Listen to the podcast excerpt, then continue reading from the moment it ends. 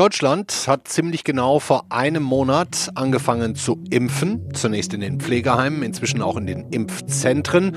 Stand heute haben rund 1,7 Millionen Menschen, zwei Prozent der Bevölkerung, schon mindestens die erste Impfung bekommen. Hätte man diese Zahlen vor drei, vier Monaten gehabt, wir hätten uns wohl alle darüber gefreut, dass es so schnell geht.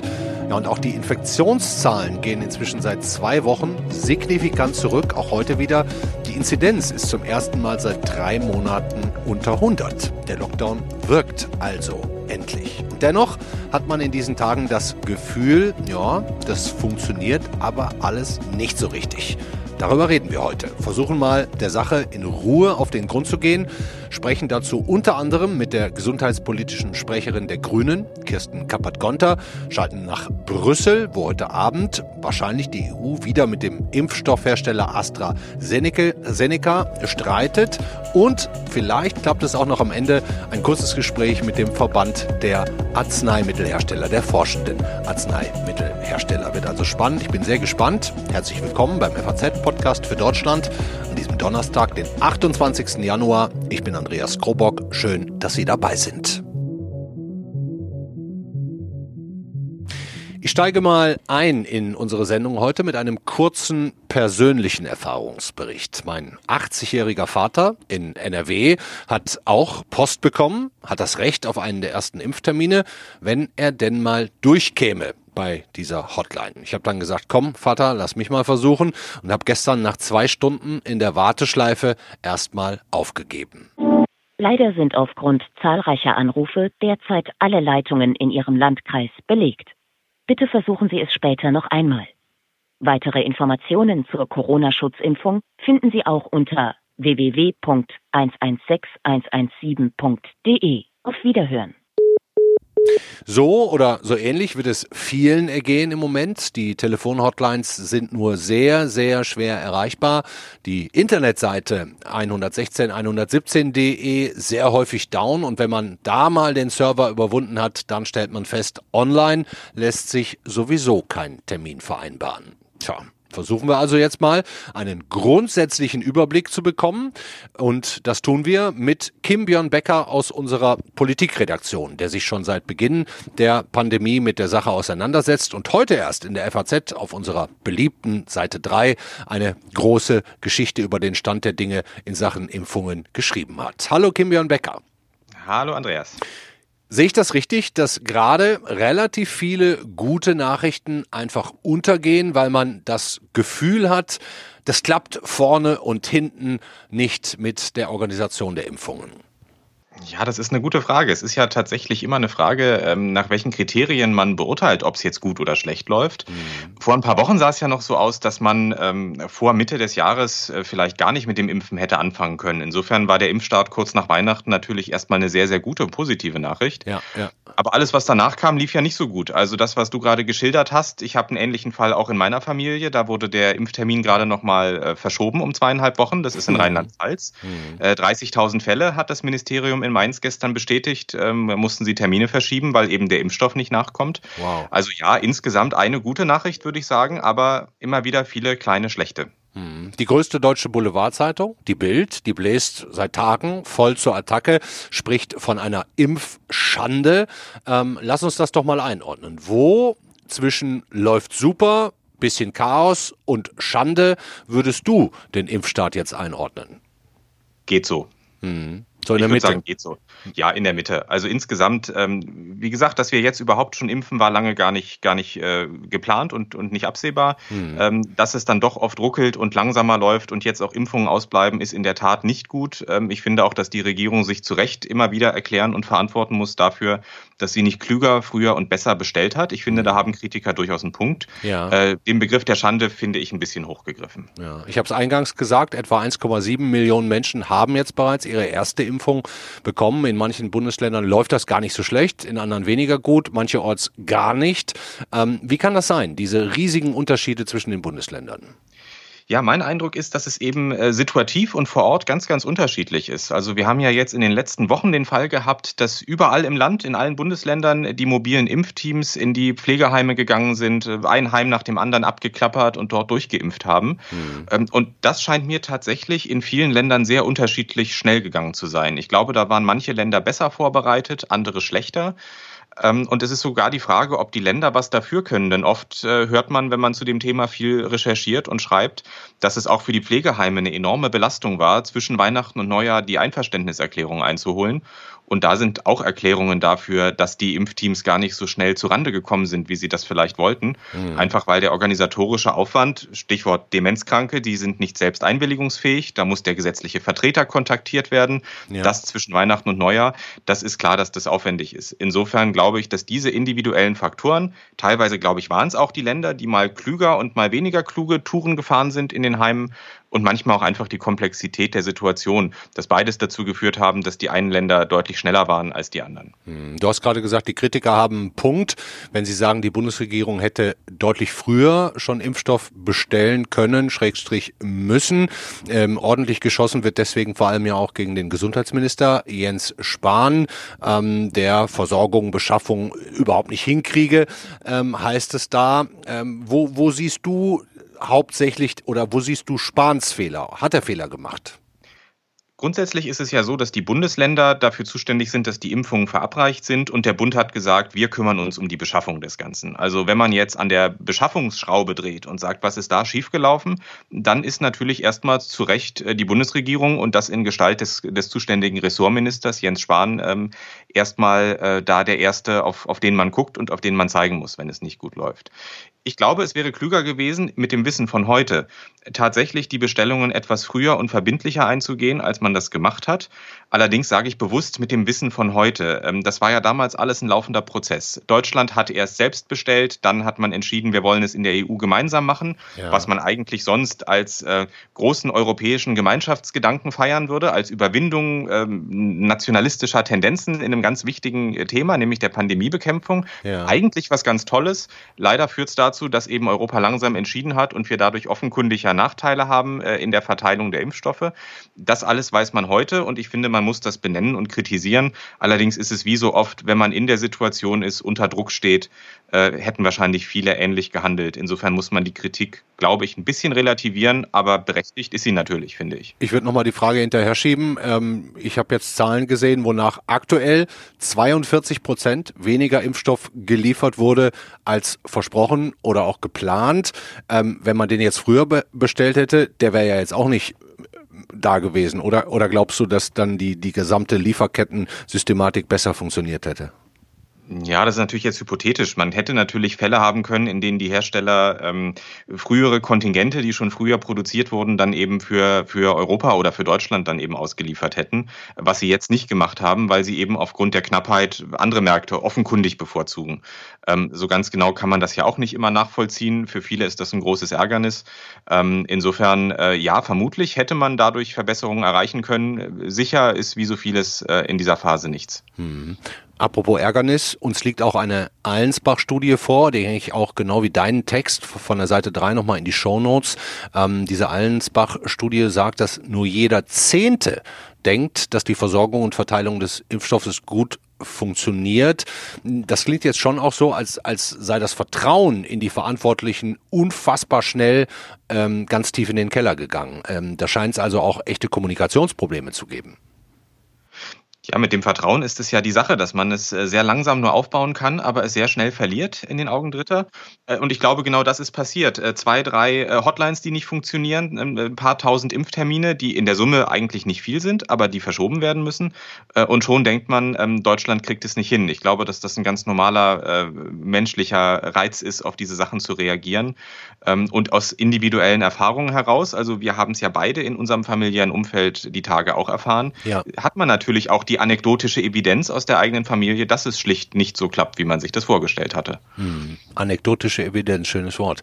Ähm, vielleicht hilft uns ja zum, zum Ende hin ähm, auch nochmal ein Blick auf die, die Zahlen. Wenn man jetzt die garantierte Impfstoffmenge für Deutschland hochrechnet und die Schwierigkeiten bei den Terminen und die Verzögerungen mit einrechnet, ist das Versprechen von Jens Spahn, von der Bundesregierung, in diesem Jahr jedem ein Impfangebot zu machen, denn trotzdem noch zu halten?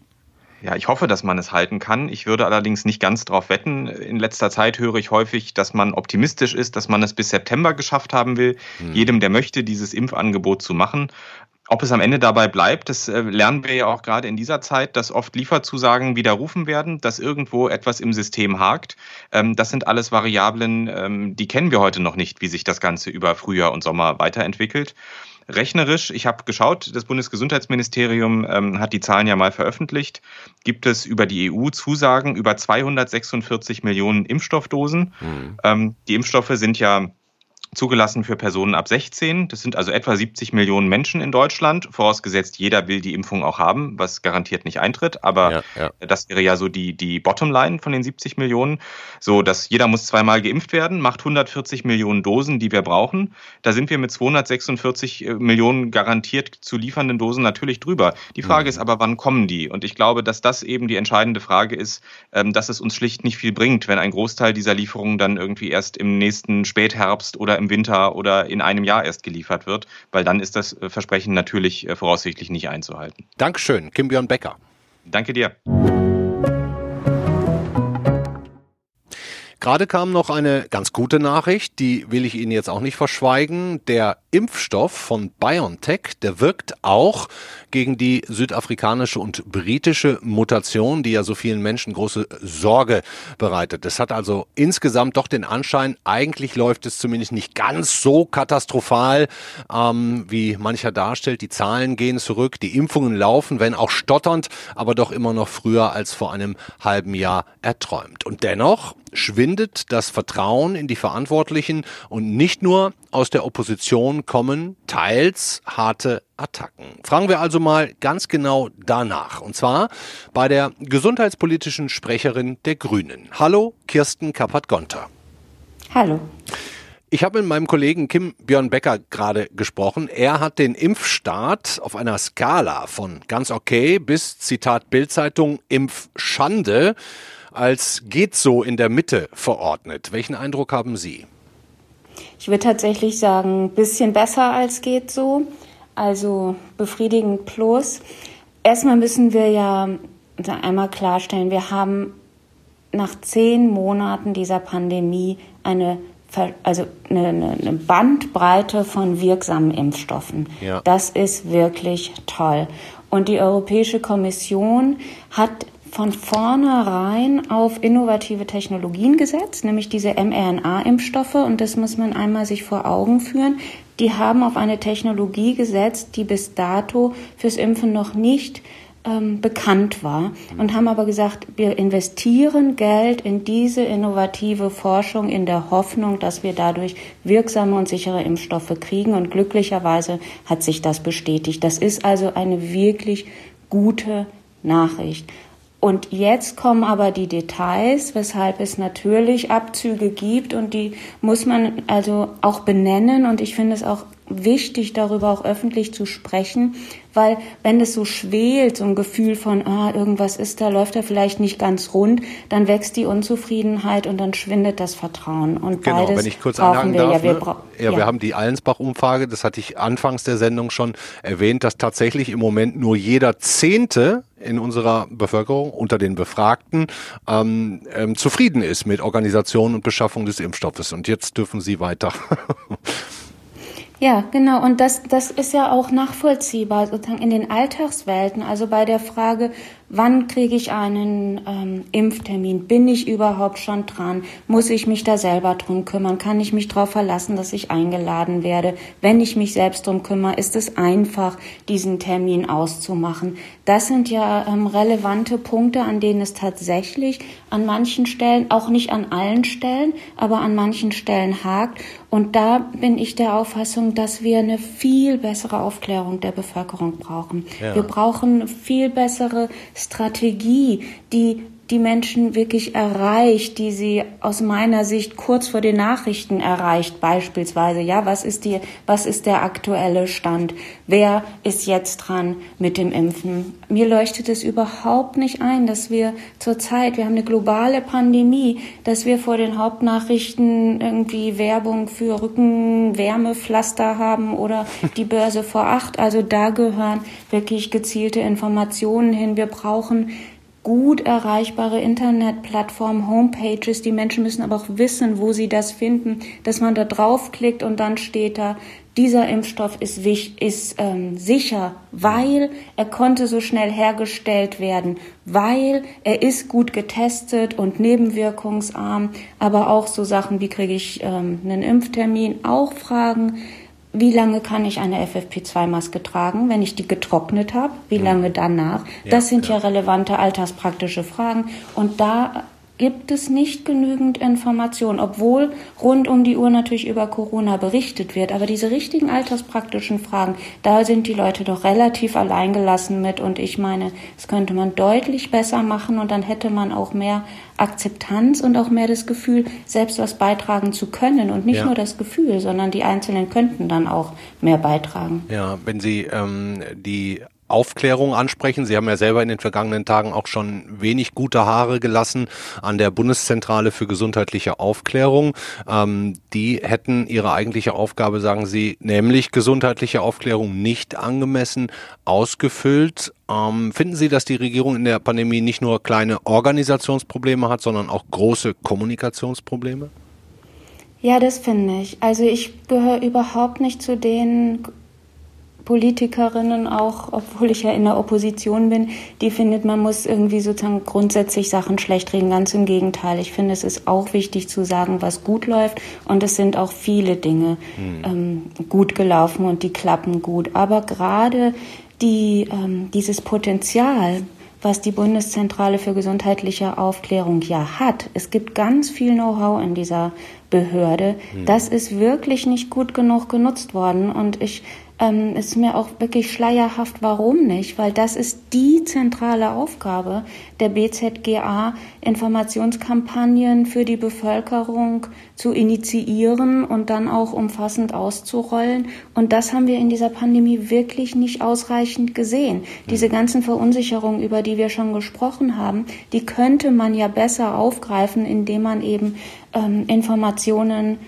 viel gezielter, ähm, auch zielgruppenspezifischer zur Verfügung stellt, leichter ähm, erreichbar zur Verfügung stellt. Und das würde ja einerseits die Zuversicht und das Zutrauen fördern und es wäre auch ein gutes Mittel gegen ähm, Falschinformationen. Es sind ja grauenvolle und Szenarien im Umlauf, ja, was ja. mit dieser Impfung alles los sei, also in diesem ganzen Kontext der Verschwörungstheorien. Ja, und da ist ja vorn und hinten nichts dran. Und das könnte man durch gezielte, solide, gut aufgearbeitete Information ganz, ganz leicht entkräften. Das wäre noch nicht mal schwierig.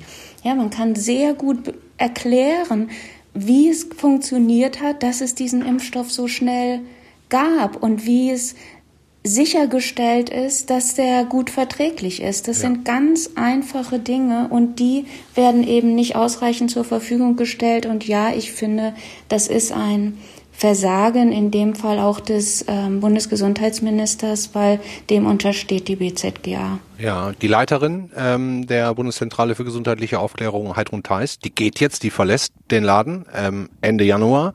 Ähm, das lassen wir also mal weiter unkommentiert, wie das dann weitergeht. Vielleicht ja auch eine Chance für einen Neustart. Ähm, es könnte jetzt auch einen Impfgipfel geben, kam heute die Meldung. Der Bundesgesundheitsminister selber, Jens Spahn, der hat's getwittert, dass er da sehr für ist, hat da so einen ganzen, eine ganze äh, ähm, Reihe von Wörtern aneinandergereiht, warum er das gut findet mit den Ländern und der Bundesregierung.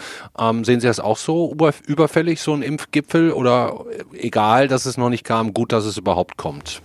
Wenn es kommt? Nein, es ist, ähm, es ist wirklich überfällig, hm. weil diese es ist, also dann Kommunikation ist ja das A und O. Das eine ist Kommunikation, Aufklärung in Richtung Bevölkerung, auch Aufgreifen von Fragen, von, von Irritationen. Und das andere ist ja Kommunikation zwischen Bund und den Ländern, zwischen den Ländern, ihren Kommunen, auch ähm, zwischen dem Robert-Koch-Institut und den ähm, Gesundheitsämtern vor Ort. Und da ist es natürlich absolut notwendig, dass diese ähm, Personen, die dafür zuständig sind, die dafür verantwortlich sind, sich miteinander auch an einen ähm, Tisch setzen oder in diesem Fall jetzt vor ihren Laptop setzen ja. und ähm, digitale Meetings veranstalten, um zu überlegen, was läuft gut und auch was läuft nicht gut, weil aus meiner Sicht sind Fehler ja nicht in erster Linie dafür da, dass man sie irgendwie ähm, beschimpft und sagt, also wie konntest du nur, sondern um die aufzugreifen und dann daraus zu lernen und die Konsequenz zu ziehen, was kann besser gehen. Und deshalb ist es natürlich dringend notwendig, dass dieser Impfgipfel jetzt ähm, terminiert ist. Mhm. Frau Kabot-Gonter, letzte Frage. Was halten Sie denn von der Idee, dass bereits Geimpfte Privilegien bekommen könnten, seien es Reisen in andere Länder oder auch Zutritt zu Veranstaltungen, Restaurants und so weiter, ist ja auch die Frage, wie gerecht sowas wäre. Haben Sie da eine Position zu? Ja, ich habe da eine sehr klare Position dazu. Im Moment ist das eine Debatte, die wirklich in die falsche Richtung geht, weil wir wissen ja noch gar nicht, wie lange eine, ein Impfschutz dann auch wirklich anhalten wird. Und vor allem wissen wir noch nicht, ob die geimpften Menschen auch wirklich nicht dennoch Überträgerinnen oder Überträger sein können. Wenn das irgendwann bekannt wäre und es wäre der Fall, dann bin ich der Auffassung, dass Grundrechte erstmal Grundrechte sind, die man nicht verdienen muss, sondern dass man dann darüber nachdenken muss, also es wären dann auch keine Privilegien, sondern sozusagen Grundrechte, ja. Und da muss man andersrum politisch darüber nachdenken, wie man für die Menschen, die diese ähm, Grundrechte noch nicht ausreichend ähm, wieder bekommen können, weil sie noch nicht geimpft sind, wie man denen trotzdem Zugänge ermöglicht. Zum Beispiel könnte man sich vorstellen, dass wenn der Lockdown irgendwann vorbei sein wird und die Theater wieder öffnen, dass man sagt, geimpfte Personen können ähm, ins Theater so gehen und die anderen müssten halt einen Schnelltest machen. Aber dass man grundsätzlich sagt, ähm, es gibt nur Dinge, die dürften nur Geimpfte machen und andere nicht, das würde ich auch unter Gerechtigkeitsgesichtspunkten ähm, für für falsch halten, sondern dann müssten wir eben gucken, wie können wir möglichst viel Freiheiten für möglichst viele schnell zur Verfügung stellen. Also im Moment ist es eine Debatte, die nicht zielführend ist. Mhm. Vielen Dank, Kirsten Kabat-Gonter, gesundheitspolitische Sprecherin der Grünen. Ich danke Ihnen sehr. Klar ist, die Impfstoffhersteller liefern nicht so schnell und auch nicht so viel, wie sie sich vorgenommen haben. Die sichtbare Spitze des Eisbergs ist der Streit zwischen der EU und dem schwedisch-britischen Pharmakonzern AstraZeneca. Die Sache eskaliert gerade, nach allen Regeln der Kunst, juristisch wie moralisch. Die EU-Gesundheitskommissarin Stella Kyriakidis, die hat sich mit einem sehr emotionalen Statement jetzt nochmal an die Öffentlichkeit und auch an AstraZeneca gewandt. Now let me be crystal clear. The 27 European Union member states are united that AstraZeneca needs to deliver on its commitments in our agreements. We are in a pandemic. We lose people every day. These are not numbers, they're not statistics. These are persons with families, with friends and colleagues. Stella Kyriakides sagt verkürzt, wir stecken in einer Pandemie und verlieren jeden Tag Menschen und AstraZeneca habe bitteschön seine Verpflichtungen einzuhalten. Welche das sind und ob die überhaupt juristisch tragfähig sind, das besprechen wir jetzt mit unserem Wirtschaftskorrespondenten in Brüssel. Hallo, Werner Mussler. Hallo, Herr Kroburg. Herr Mussler, bringen wir uns doch erstmal auf Stand. 80 Millionen Impfdosen wollte AstraZeneca ursprünglich der EU zur Verfügung stellen im Februar und März. Nun sind es nur noch knapp die Hälfte, 31 Millionen. Und die EU gibt sich geschockt. Wer ist schuld? Ja, das würden wir, glaube ich, alle gerne wissen im Augenblick. Was ähm, was die, die Sache so merkwürdig macht, ist, dass dieser Streit eigentlich keine Grautöne kennt. Es äh, ist eigentlich ganz klar, dass nur eine Seite recht haben kann. Hm. Der CEO von AstraZeneca behauptet, es gebe diese Verpflichtung einer bestimmten Menge, äh, also eine bestimmte Menge zu liefern, gar nicht für mhm. das erste Quartal. Mhm. Äh, die BU beharrt darauf, dass es eben eine ganz konkrete Zahl im Vertrag gibt. Mhm. Und ähm, ja, deswegen kann eigentlich nur einer Recht haben. Äh, die Kommission hat jetzt vorgeschlagen, dass man den Vertrag, den Liefervertrag, der schon im August, also schon relativ lange, lange her, ja. äh, unterzeichnet wurde, dass man den öffentlich macht. Das Unternehmen ist dagegen. Ja. Ob, dann, ob, man daraus direkt äh, äh, Schlussfolgern kann, dass äh, die eine Seite recht hat, die äh, den, den, Vertrag öffentlich machen will, ich weiß es nicht. Ja. Aber es ist auf jeden Fall eine sehr merkwürdige Situation. Absolut, ja. AstraZeneca behauptet ja, im Vertrag stehe der schöne Begriff Best Effort, also keine Liefermenge, nur die Zusage, die maximal mögliche Impfmenge zu liefern, keine Garantie. Aber selbst wenn die EU recht hätte, ne, oder zumindest auch moralisch recht hätte, würde am Ende nichts dran ändern. Impfstoff, der nicht da ist, ist nicht da. Und das ist das Dilemma der EU-Kommission, äh, denn äh, sie kann auch, sie kann jetzt kein Interesse daran haben, gegen, äh, gegen das Unternehmen, was weiß ich, mit juristischen Mitteln vorzugehen. Mhm. Äh, dann würde irgendwann in weiter Zukunft ein Rechtsstreit irgendwie entschieden und an der Lieferung, äh, an der nicht vorhandenen Lieferung jetzt äh, würde sich nichts ändern. Deswegen scheint mir auch ähm, trotz, obwohl das gestern jetzt so ein großes Theater war, es immer noch möglich zu sein, dass man sich eben irgendwie verständigt und dann auch nicht mehr so genau auf die Verträge schaut, sondern am Ende eben AstraZeneca ein bisschen mehr als was bisher im Raum steht, auch in die EU liefert mhm. und vielleicht ein weniger, äh, einen etwas weniger großen Betrag in ein anderes Land, sprich wahrscheinlich nach Großbritannien, ja. Ähm, aber auf die 80 Millionen werden wir nicht kommen. Ja. Heute am Abend, am späteren Abend, kommt es da zum nächsten Krisengipfel zwischen EU und AstraZeneca. Irgendeine Idee, ähm, wie, das, wie das ausgehen könnte? Also glauben Sie ernsthaft, dass äh, die Briten auf einen Teil ihres zugesagten Impfstoffes, und die haben ja die Verträge noch früher gemacht mit AstraZeneca, glauben Sie ernsthaft, dass die verzichten werden zugunsten der EU? Also zunächst mal, es ist im Augenblick wieder Stand der Dinge, dass es diesen äh, nächsten, dieses nächste Krisentreffen heute Abend erstmal nicht gibt. Ah, okay. Also, aber das, äh, Vertagt. Mhm. das hat sich auch gestern stündlich geändert. Das kann sich heute auch wieder ändern. Ja. Ähm, da ist natürlich, also die, die, die, die britische Regierung hat heute schon klar gemacht, dass sie nicht äh, damit rechnet, dass sich, äh, dass sich an den bisherigen Verpflichtungen, an den bisherigen Lieferungen irgendwas ändere. ja. Aber das ist eben wahrscheinlich das, das, das wirkliche Problem, dass man jetzt, ähm, dass beide Seiten offenbar irgendwelche Verträge haben, auf die sie bestehen können. Und wahrscheinlich ist es auch nötig, dass es äh, auf kurzem Weg ähm, auch eine Art Verständigung zwischen Brüssel und London gibt, ähm, ja. um es nicht, um es nicht äh, vorkommen eskalieren zu lassen. Ja. Aber ich kann Ihre Frage letztlich nicht beantworten. Wir wissen das hier alle nicht genau. Ja, also mir, mir scheint ähm, das Thema gerechte Verteilung ohnehin ein ganz, ganz großes zu sein. Nicht nur, ähm, was jetzt eine, eine mögliche Einigung oder Nicht-Einigung zwischen Großbritannien und der EU angeht, sondern ähm, auch weltweit. Aber ähm, das, das soll jetzt nicht Ihr Thema sein. Sie, Sie sitzen in, in Brüssel. Ähm, dann vielleicht mal da die Frage, wie läuft das denn überhaupt? Welchen Schlüssel hat die EU für ihre Verteilung unter den Mitgliedstaaten gefunden? Ist das aus Ihrer Sicht einigermaßen gerecht?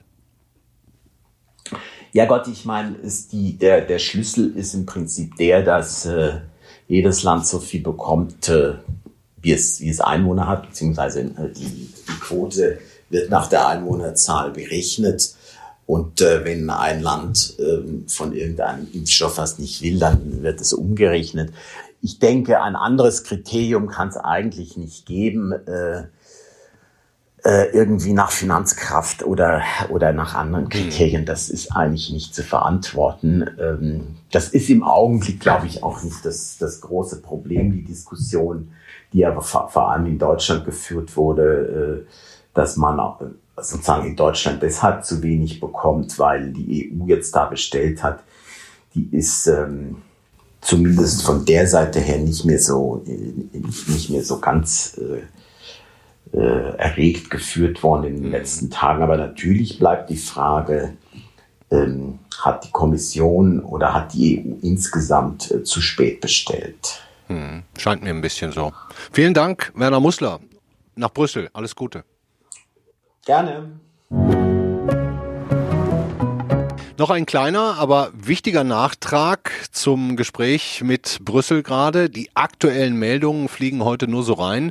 Der Impfstoff von AstraZeneca, über den wir gerade diskutiert haben, der ist von der Impfkommission am Robert Koch Institut erstmal nur für Menschen von 18 bis 64 Jahren empfohlen worden. Schon ein kleiner Hammer, der die Verteilung ja komplett durcheinander werfen könnte, wenn es nicht bald neue Daten dazu geben wird. Dazu passt jetzt auch unser letzter Gesprächspartner, den wir ganz kurzfristig noch verpflichten konnten, nämlich den Sprecher, den Forschungssprecher des Verbandes der forschenden Arzneimittelhersteller. Hallo, Rolf Hömke. Schönen guten Tag. Herr Hömke, kurz mal zur Orientierung. Die Impfstoffhersteller, die wir im Moment äh, haben, sind die allesamt auch unter ihrem Dach vereinigt? Also viele von denen sind bei uns, aber nicht alle. Moderna beispielsweise ist eine Firma, die bisher in Europa noch gar nichts gemacht hat, mhm. ähm, die überhaupt noch kein Produkt auf dem Markt hatte, die jetzt überhaupt mit ihrem ersten Produkt, diesem Impfstoff, eben in Deutschland vertreten ist. Mhm. Ein gutes Beispiel in Sachen Zusammenarbeit ähm, geben ja beispielsweise BioNTech und Pfizer ab, die äh, zulassen, dass ihr Impfstoff auch beim Konkurrenten Sanofi hergestellt wird. Ähm, sind da noch viel mehr Pläne in der Schublade? Kriegt man sowas demnächst auch noch mal öfter hin?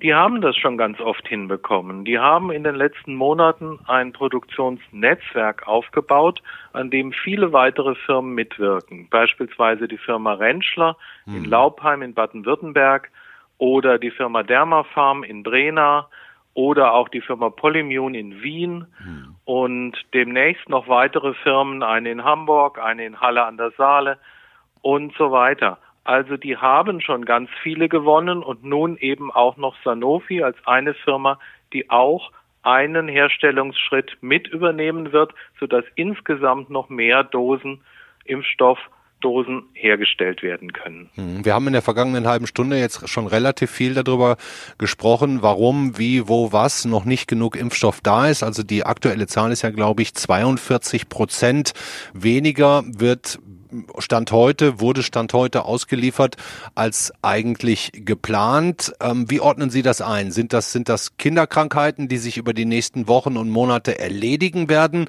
Oder äh, müssen wir mit diesem Verzug oder nehmen wir diesen Verzug noch mit ins Frühjahr hinein? Wenn man ein neues Produkt entwickelt in der Pharmaindustrie, dann rechnet man normalerweise in Jahren nicht nur für die Entwicklung, hm. sondern man weiß, man hat auch mehrere Jahre Zeit, die Großproduktion aufzubauen.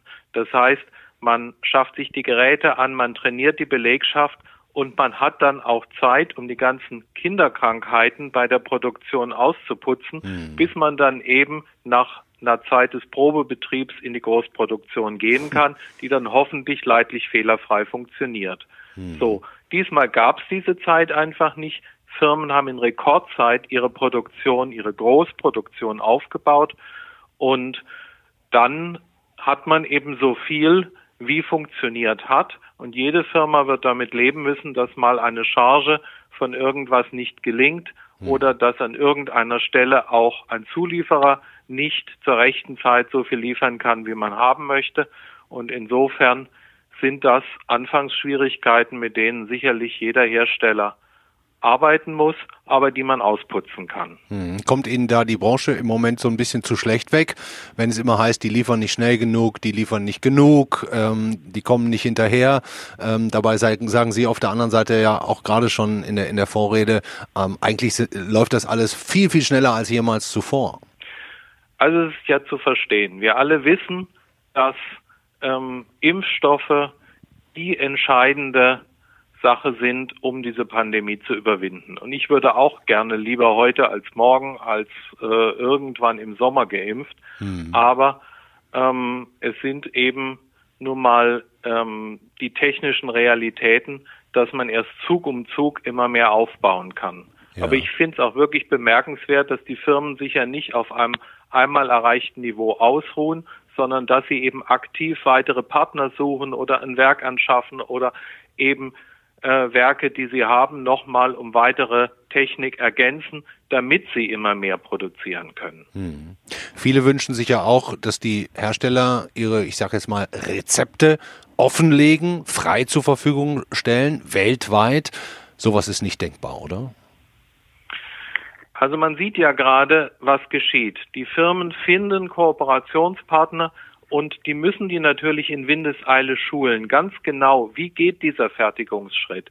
Wie, welche Technik brauche ich, wie muss die eingestellt sein, die müssen die Belegschaft schulen. Das heißt, die teilen ja ihr Wissen. Mhm. Sie teilen es aber eben mit den Firmen, die schon die richtigen Voraussetzungen haben, dass sie in kurzer Zeit mit dazuspringen können. Mhm. Es macht überhaupt keinen Zweck, eine Rezeptur zu veröffentlichen und dann irgendeiner Pharmafirma zu sagen, ja, koch doch jetzt danach.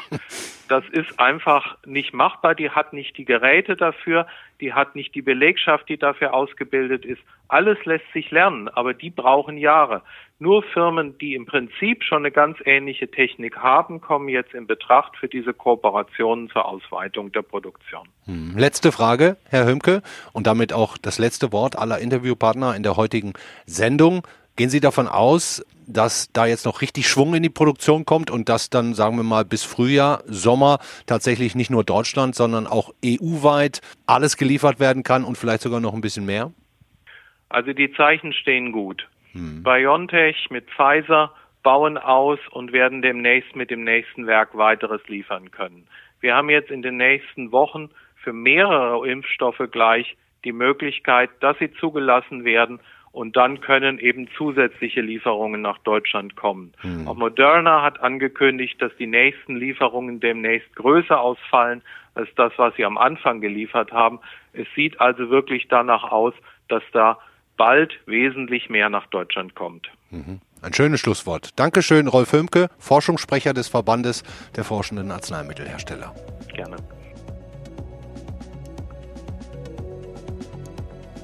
Das war unser FAZ-Podcast für Deutschland an diesem Donnerstag, den 28.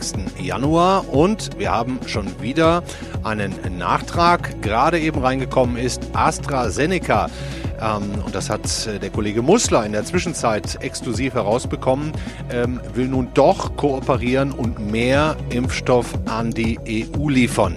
Alle Einzelheiten dazu finden Sie, wenn es Sie interessiert, auf unseren digitalen Kanälen der FAZ und natürlich auch morgen in der Zeitung. Der zweite Nachtrag und das mit einer Entschuldigung an Kirsten äh, Kappert-Gonter von den Grünen. Sie ist nicht die gesundheitspolitische Sprecherin, sondern Sprecherin Sprecherin für Gesundheitsforschung. Ich habe jetzt gehört, das ist ein kleiner, aber dennoch feiner Unterschied. Ja, das war's für heute. Komplexes Thema, der Impfstart. Ein Stotterstart auf jeden Fall. Ein bisschen Chaos auch, das muss man sagen, aber definitiv keine Impfschande. Der Impfgipfel wird kommen und man wird hoffentlich aus den Fehlern lernen und auch die Impfstoffhersteller werden, wie hat es der Verbandssprecher genannt, ihre Kinderkrankheiten peu à peu besiegen. Da muss ja auch alles wahnsinnig schnell gehen und möglicherweise gehen dann auch die nächsten Lieferungen wesentlich problemloser und umfangreicher über die Bühne. Bleibt uns nur zu hoffen. Das war's für heute. Ihnen allen einen schönen Abend. Morgen sind wir natürlich wieder in unserem FAZ-Podcast für Deutschland für Sie da, dann mit der Kollegin Katrin Jakob. Bis dahin, ciao.